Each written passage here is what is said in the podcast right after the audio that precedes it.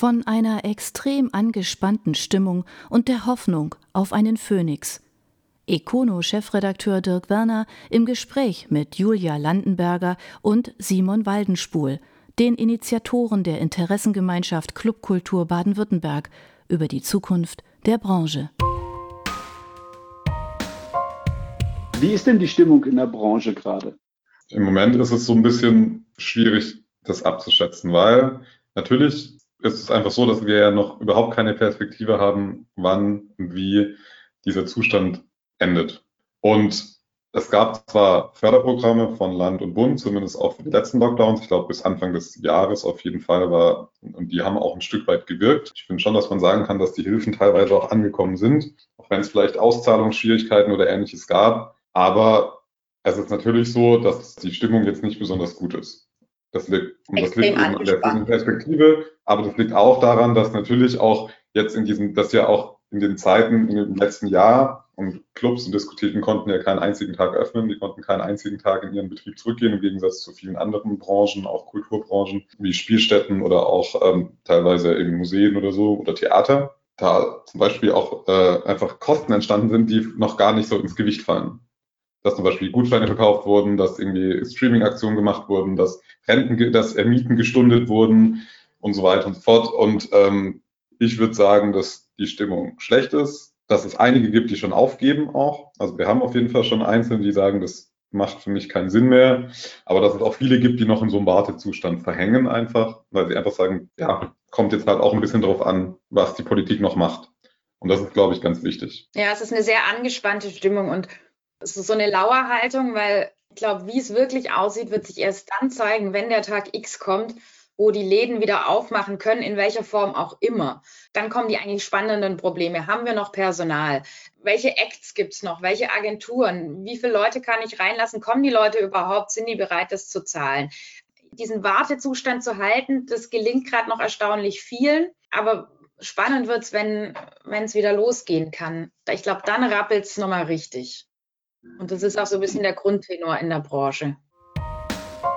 Wenn wir von Branche reden, über was reden wir? Wie weit reicht die Branche? Also von bis, was, was verbirgt sich eigentlich dahinter an Zahlen, an Fakten, an Umsätzen, an Mitarbeitern? Gibt es da irgendwie einen Überblick fürs Land? Nee, das gibt es leider nicht. Das ist auch ein Grund, warum wir uns zusammengetan haben. Da wurschtelt jeder vor sich selber hin und man hat aber teilweise haben auch Städte gar nicht genau die Zahlen, wie viel Umsatz macht denn eigentlich Clubkultur oder Nachtökonomie. Also das wird sicher auch ein Thema bei uns noch werden und das ist was, was wir auch anstreben, dass wir da endlich mal mit Zahlen und, und, und Größenordnungen arbeiten können, weil das ist noch völlig unter ferner Liefen. Da gibt es wirklich noch nichts.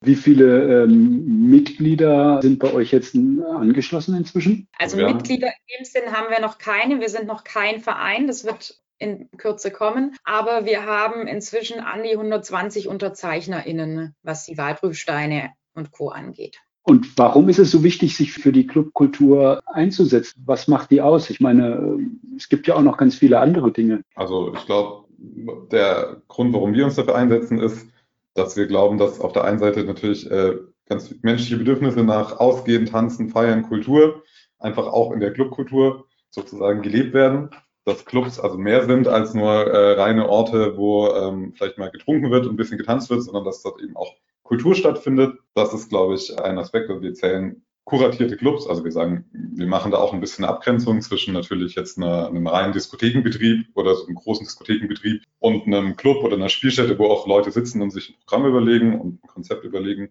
Da ziehen wir ein bisschen eine Trennlinie, aber die gehören für uns auf jeden Fall zum ganz festen Bestandteil des kulturellen Lebens vor Ort.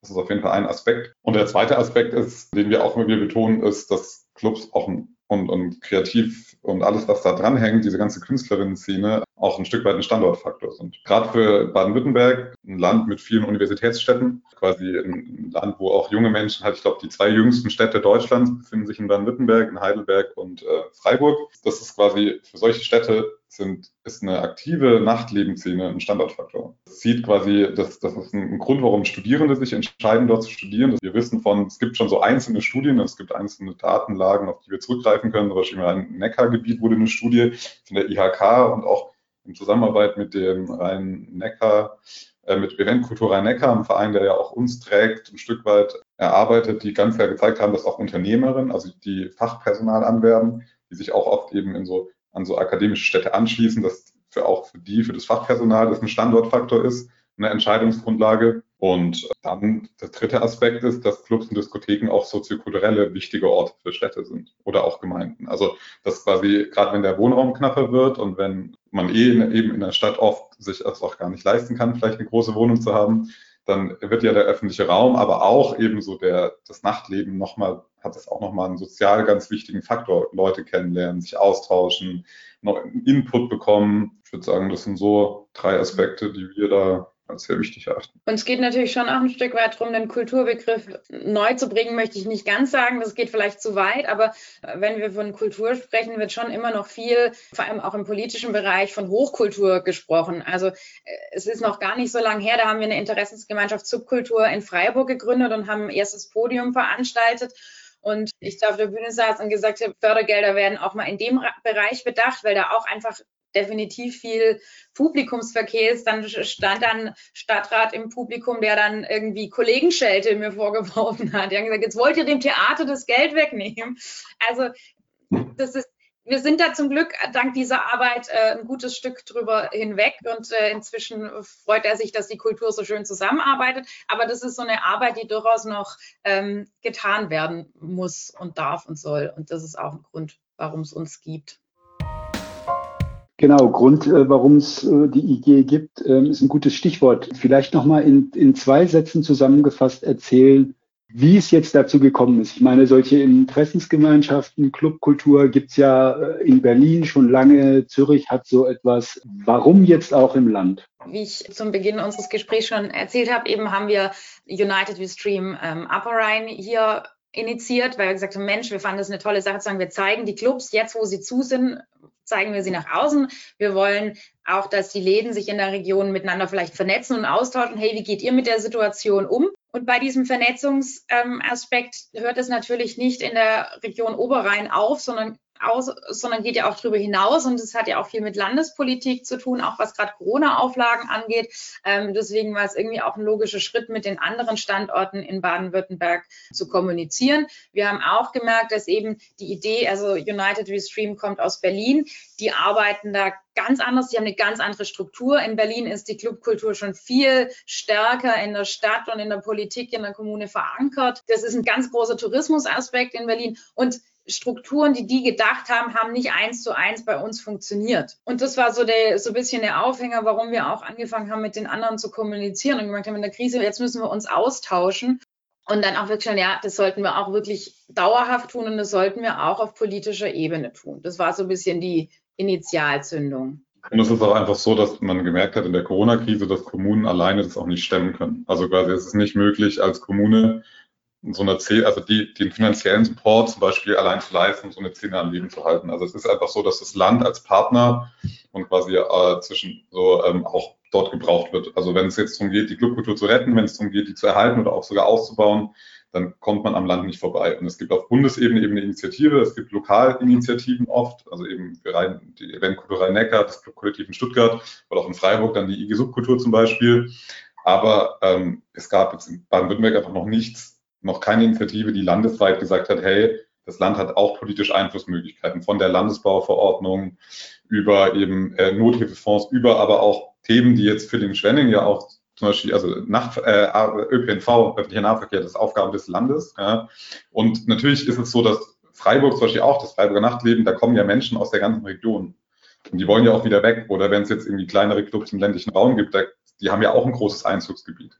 Aber das heißt, da, da berührt man immer Themen, die eigentlich eben politisch im Land angesiedelt sind und die aber, wo sich notwendigerweise was ändern muss, damit das äh, ja, fürs Nachtleben auch weiter vorangeht. Und deswegen hat es auch eine ganz klare politische Notwendigkeit, haben wir da gesehen, das zu tun. Also Corona war der Auslöser, aber ist nicht der entscheidende Faktor schlussendlich. Wenn ich das richtig gelesen habe, so in den ganzen ähm, geht es ja auch darum, beispielsweise bei den ganzen Bauanträgen, in den ganzen Verordnungen auch ein, auch ein Umdenken hinzubekommen und dort vielleicht auch für eine Lockerung zu sorgen. Definitiv, das ist ganz wichtig. Wie, Wie wird sich das vorgestellt? Ich meine, ähm, so eine Ordnung mal eben zu ändern, äh, das ist ja schon ein dickes Brett, das man sich da vorgenommen hat. Also es ist ja letztendlich Bundesbauverordnung, die man ändern müsste. Also wenn es zum, ich glaube, es geht um, wenn, also aus äh, Clubs, die ja im Moment geführt werden als Vergnügungsstätte, quasi Orte der kulturellen Nutzung zu machen. Das ist ein Riesenschritt. Das muss der Bund machen. Das ist völlig klar. Da kann das Land nicht ran. Allerdings ist das Land ja beteiligt. Also es gibt ja eben, der Ministerpräsident sitzt mit in der, also im Bundesrat und es gibt den Bundestag, also das Land hat politischen Einfluss im Bund, im föderalen System. Das heißt, wenn sich das Land Baden-Württemberg dafür ausspricht, so eine Änderung voranzutreiben, und Baden-Württemberg ist eine der mächtigsten Bundesländer, dann ist es auf jeden Fall schon mal ein Schritt, ein wichtiger Schritt in die richtige Richtung.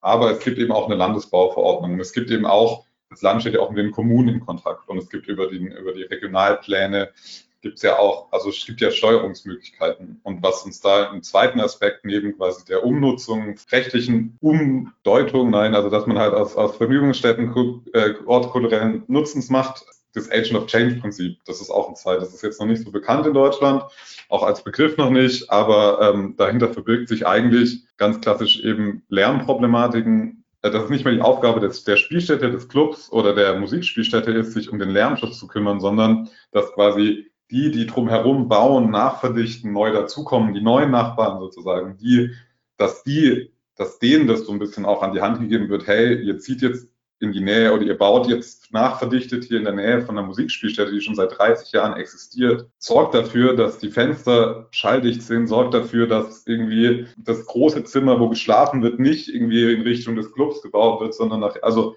sozusagen. Und das ist, glaube ich, ein Mentalitätswechsel, den wir da anstreben, den man rechtlich jetzt schon in den bisherigen Richtlinien machen kann, wo es natürlich Initiativ vom Land total wichtig ist. Wenn das Land in die, in die Gespräche mit den Kommunen geht und sagt, hey, so, dann ist da viel gewonnen. Und Aber die Wahrscheinlichkeit, dass es dazu kommt? Also ja, sicher nicht, was eben schnell passiert, aber wir sind jetzt ja auch nicht die Ersten, die auf die Idee kommen und das fordern. Und es gibt Städte und, und Länder, wo da vielleicht auch, auch schon weiter sind oder das genauso fordern. Und umso mehr das sind und umso kollektiver das ist, umso größer ist die Wahrscheinlichkeit, dass das passiert. Dass es aber kein Umdenken von heute auf morgen sein wird, ist auch klar also in, ich weiß in der Stadt in Hamburg, die hatten schon so eine Lärminitiative, wenn wir bei dem Beispiel bleiben, wo die Stadt dann angefangen hat, nicht sofort die Clubs irgendwie zu maßregeln, zu sagen, jetzt gehen wir erstmal vor Ort und messen mal und merken dann, dass die S-Bahn nebendran vielleicht viel lauter ist und dann ist das Problem vom Tisch. Oder sagen, komm, wir machen den Topf auf und finanzieren neue Fenster in der direkten Nachbarschaft. Also von dem her, wie gesagt, wir sind nicht die Ersten und wir waren auch nicht die, die sein, die jetzt äh, allein das Ruder rumreißen, aber es ist natürlich wichtig, das möglichst breit aufzuzeigen und möglichst breit zu diskutieren. Und wir veröffentlichen heute die Antworten auf unsere Wahlbriefsteine und ähm, es ist äh, tatsächlich spannend, dass die Parteien da sehr wohlwollend sind. Es ist Wahlkampf, aber. Darauf würde ich gleich noch eingehen wollen. Aber wie wichtig wäre denn ein Schulterschluss innerhalb der Kulturszene? Man hat immer, das gerade auch schon so ein bisschen angeklungen, man hat immer so das Gefühl, U gegen E, Theater gegen äh, Musik und ne, ähm, eine gegen das andere und Subkultur will sowieso niemand haben. Wie wichtig wäre dann ein, ein Schulterschluss und wie realistisch ist der? Ich halte ihn schon für sehr, durchaus sehr wichtig. Der, also es ist natürlich schwierig, in der Kultur haben, haben wir mit sehr viel, sehr individuellen Menschen zu tun. Und Kultur will sich immer ausdrücken und jeder möchte das Schönste auf dem Blatt sein um es mal so ganz bildlich zu sprechen. Von dem her ist es eine mühsame Sache und es gibt sicher auch Grenzen, weil wo fängt es an, wo hört es auf? Die Großveranstalter haben sich gerade mit den Messebauern zusammengetan. Die haben aber wieder ein bisschen andere Interessen, als vielleicht wir, die kleinere Clubs vertreten. Aber es ist auf jeden Fall wichtig, sich zusammenzuschließen und zumindest auch in Kontakt zu bleiben. Und ich habe das Gefühl, das ist was, was in den letzten Jahren so langsam aber sicher ankommt und was natürlich durch Corona jetzt auch schon nochmal beschleunigt wurde und sich eben auch in der Gründung von unserer Interessensgemeinschaft zeigt. Und von dem her halte ich das für wichtig und durchaus auch für realistisch, wenn auch momentan noch mühsam, weil es für viele ungewohnt ist, weil schon mhm. auch viel eben individuelle und viel aus sich selbst rausgeschaffen insbesondere im subkulturellen Bereich passiert, was natürlich anders funktioniert wie ein, ein Theater, das es schon jahrzehntelang gibt und das sehr klar hierarchisch strukturiert ist. Und uns unterscheidet halt auch viel. Also ich meine, es ist zwar wichtig, mit anderen Kulturbranchen zu sprechen und nicht, nicht in die Konkurrenzsituation zu kommen, zu sagen, nehmt denen was weg und gebt es uns. Das ist nicht ein Image, das wir vermitteln wollen, aber es gibt, wir sind zum Beispiel viel näher an Wirtschaftlichkeit. Also so ne, im Endeffekt sind Clubs und, und Musikspielstätten, die brauchen jetzt nicht so wie ein Theater eine komplett durchinstitutionelle Förderung mit angeschlossen an den TVÖD, mit keine Ahnung, ne, so, das ist, glaube ich, nicht das, was die Szene braucht. Dafür sind wir viel zu dynamisch, dafür gibt es Clubs nicht lang genug, zu, zu Recht auch vielleicht. Und deswegen ist das, sind wir, glaube ich, schon auch von dem kulturellen Anspruch nochmal ganz anders. Also ich glaube, Clubkultur ist nicht, also ne, das hat, hat ganz andere Ansprüche und da geht es nicht so um dieses, ja, weiß nicht, da werden jetzt nicht die großen philosophischen Themen immer überall durchgearbeitet, sozusagen, würde ich jetzt mal sagen. Das, da geht es schon. Und deswegen ist es, glaube ich, wichtig, aber nee, wir wollen nicht die Grenze treten, aber ich glaube, es ist jetzt für unsere Anliegen auch nicht zwingend notwendig, dass wir sozusagen dann immer den großen Schulterschluss suchen. Ja, und wir haben, also wir haben alle an den unterschiedlichen Standorten durchaus diese Erfahrung schon gemacht. Also dieses Beispiel, was ich vorhin genannt habe von diesem ersten Subkulturkongress hier in, in Freiburg, ja, wo es noch Anfeindungen gab und vier, fünf Jahre später irgendwie kann man nebeneinander konkurrenzfrei existieren und agieren. Also von dem her ist es schon möglich. Man muss nicht eben gleich den engen Schulterschluss haben und ab sofort alles gemeinsam machen, aber irgendwie doch miteinander arbeiten. Die Wahlprüfsteine wurden gerade schon angesprochen. Wie sind da die Reaktionen? Wie sind da die, ja, wie fällt es aus? Ähm, wen soll man wählen? Also wichtig ist, dass man erstmal überhaupt wählen geht. Das finde ich das Allerwichtigste. Ähm, insgesamt war die Resonanz sehr gut. Von der AfD also haben wir keine Antwort bekommen. Von allen anderen haben wir sehr ausführliche Antworten bekommen, sehr viel positives Feedback auch. Ähm, wir hatten zum Open Club Day ja auch ein Panel, wo Politikerinnen aus dem Land ähm, geladen waren, die da auch alle sehr äh, positiv und befürwortend der ganzen Sache oder überhaupt äh, der, der, Gründung der IG äh, Clubkultur äh, entgegengestanden sind. Ähm, und die Antworten sind jetzt auch seit einer halben Stunde online, also ab sofort auch ausführlich einlesbar auf unserer Website. Gab es eine, eine überraschende Aussage? Also richtig überraschend. Also ich glaube, wir wollen keine Wahlempfehlung geben. Ich glaube, das ist uns wichtig. Wir sind ja quasi, wir wollen mit allen Parteien auch weiter im Gespräch bleiben, bis auf die AfD. Da sind wir jetzt nicht so wild drauf, mit denen im Gespräch zu bleiben. Aber mit den demokratischen Parteien schon. Deswegen ist es, glaube ich, wichtig, dass wir auch keine Wahlempfehlung geben. Ich denke, jede Partei hat so ihre Schwerpunkte, ihre eigenen. Die spiegeln sich natürlich auch in den Antworten wieder, die wir bekommen haben. Und ähm, was uns, glaube ich, einfach wichtig ist, ist, dass, grundsätzlich, dass wir uns halt grundsätzlich darüber freuen, dass auch eben bei Parteien, wo man vielleicht jetzt spontan denken würde, diesen der Sache nicht so offen gegenüber, zum Beispiel der, CDU, dass dort dann doch interessanterweise man merkt, die haben sich mit der Thematik auseinandergesetzt, die haben sich mit der Thematik beschäftigt und die haben, sind auch interessiert an Lösungen. Und das ist, glaube ich, so. Und was uns da am allerwichtigsten ist, ist, wir werden mit allen Parteien arbeiten, allen demokratischen. Wir werden versuchen, unsere Themen durchzusetzen. Und ich denke, was wir im Zuge von den Wahlprüfsteinen tun werden, ist, äh, wir werden die Parteien an ihre Versprechen erinnern, die nächsten vier Jahre. Also für uns hört es bei den Wahlprüfsteinen nicht auf, sondern wir haben es jetzt schwarz auf weiß, jeder kann es sehen und äh, ja, ich denke, das ist ein guter erster Schritt. Wie geht es jetzt weiter mit der IG? Ähm, also Corona ist noch da, also damit bleibt, bleibt eines der Hauptthemen ähm, erhalten. Aber was ist für die Zukunft geplant? Was sind die nächsten Meilensteine, die er, erreicht werden sollen? Also wie vorhin schon erwähnt, dass wir eine Vereinsform bekommen. Das ist gerade was, was wir einfach aufgrund der Landtagswahl auch ein bisschen nach hinten geschoben haben. Wir sagen, jetzt ist wichtiger, erstmal zu agieren, weil einfach dieser Termin der Landtagswahl da ist und danach zu gucken, in welcher Form können wir uns zusammentun, wie werden Mitgliedschaften aussehen. Es soll einen Anschluss an die Livecom geben, also auch welche Optionen gibt es dann oder was macht uns vielleicht auch attraktiv für Clubs, ähm, Mitglied zu werden. Das wird ein, ein ziemlich ähm, großer Meilenstein so für uns sein.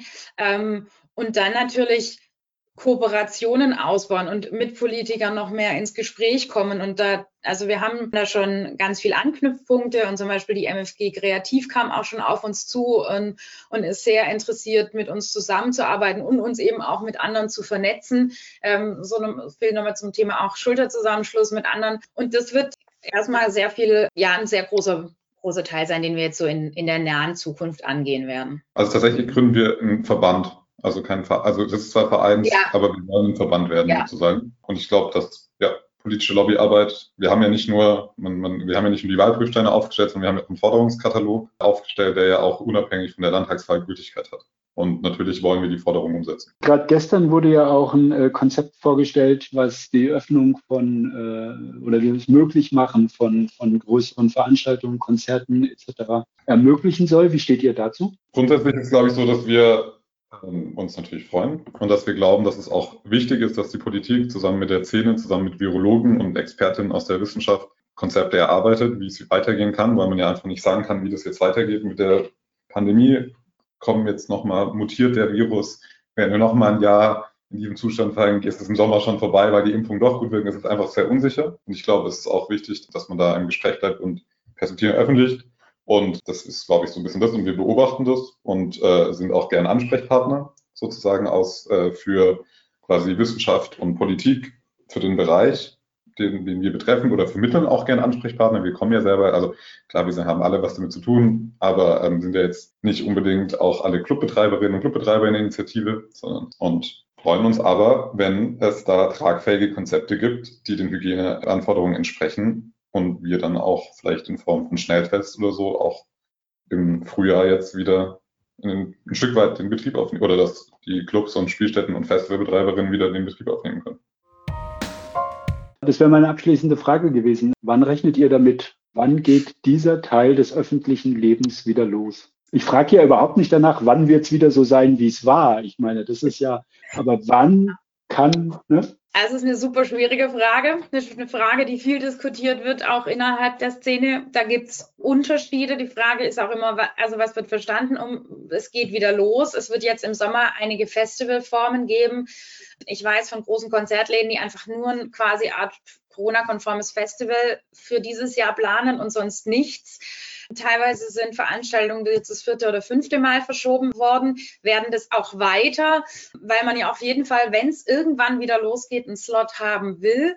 Also das ist auch so ein bisschen kurios, was gerade auf Booker-Seite passiert. Also von dem her, ich, ich tue mir schwer, da eine Aussage zu machen, weil eben die Frage ist auch, unter welcher Form. Also ein Konzert wird im Sommer wieder stattfinden, aber wird ein Club auch mit nur wenigen Leuten wieder zum Herbst öffnen können, schwierig. Also ich weiß, dass im Moment die Booker eher Richtung 22, 23 gehen. Aber 23 schon. Okay. Stellenweise. Mhm. Aber kann man sagen, dass ein wesentlicher Teil dieser Kulturszene vorm Absterben steht? Dass die gar nicht mehr am Ende da sein werden? Auf jeden Fall. Und das ist halt das, was wir vorhin schon gesagt haben, das wird sich halt zeigen. Das Problem ist, sowas zeigt sich halt vielleicht auch wirklich erst, wenn es wieder losgeht und wenn quasi so aus dem, aus dem Krisenmodus wieder rauskommt. Das ist ja auch bei vielen, das ist ja oft so, dass man in Krisen noch irgendwie so dieses, ich power das jetzt durch.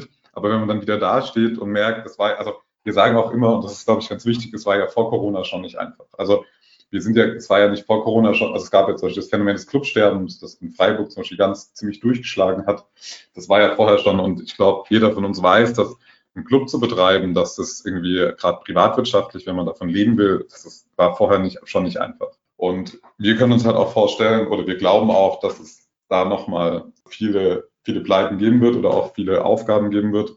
Und tatsächlich, also sind wir uns sicher, dass wenn die Politik nicht auch quasi den neu, den Start mit bedenkt und nochmal sagt, hey, wir legen auch nochmal Förderprogramme auf für den Start, wenn es wieder losgeht. Also nicht nur jetzt irgendwie, um durch die Krise zu kommen, sondern um auch wieder in den Betrieb zu kommen, dann ja, sehen wir da tatsächlich schwarz. Ein Aspekt dabei, der im Moment auch gar nicht arg besprochen und bedacht wird, ist, dass es im Moment ja auch keinen Nachwuchs und gar keine Nachwuchsförderung gibt. Also wir reden immer nur von dem, was Bestand hat. Aber Kultur lebt ja auch davon, dass es sich irgendwie weiterentwickelt und dass auch, auch junge Kunst irgendwie äh, vorankommt. Und das ist was, was gerade komplett brach liegt und was gerade auch wirklich ziemlich außen vor ist. Und das wird auch eine Rolle spielen, die im Moment gar nicht bedacht wird. Also kurzer Einschub. Bei uns im Areal, in der Halle werden in zwei Wochen wird eine ganz junge Formation Promo-Videos drehen, damit sie dann nach Corona durchstarten können.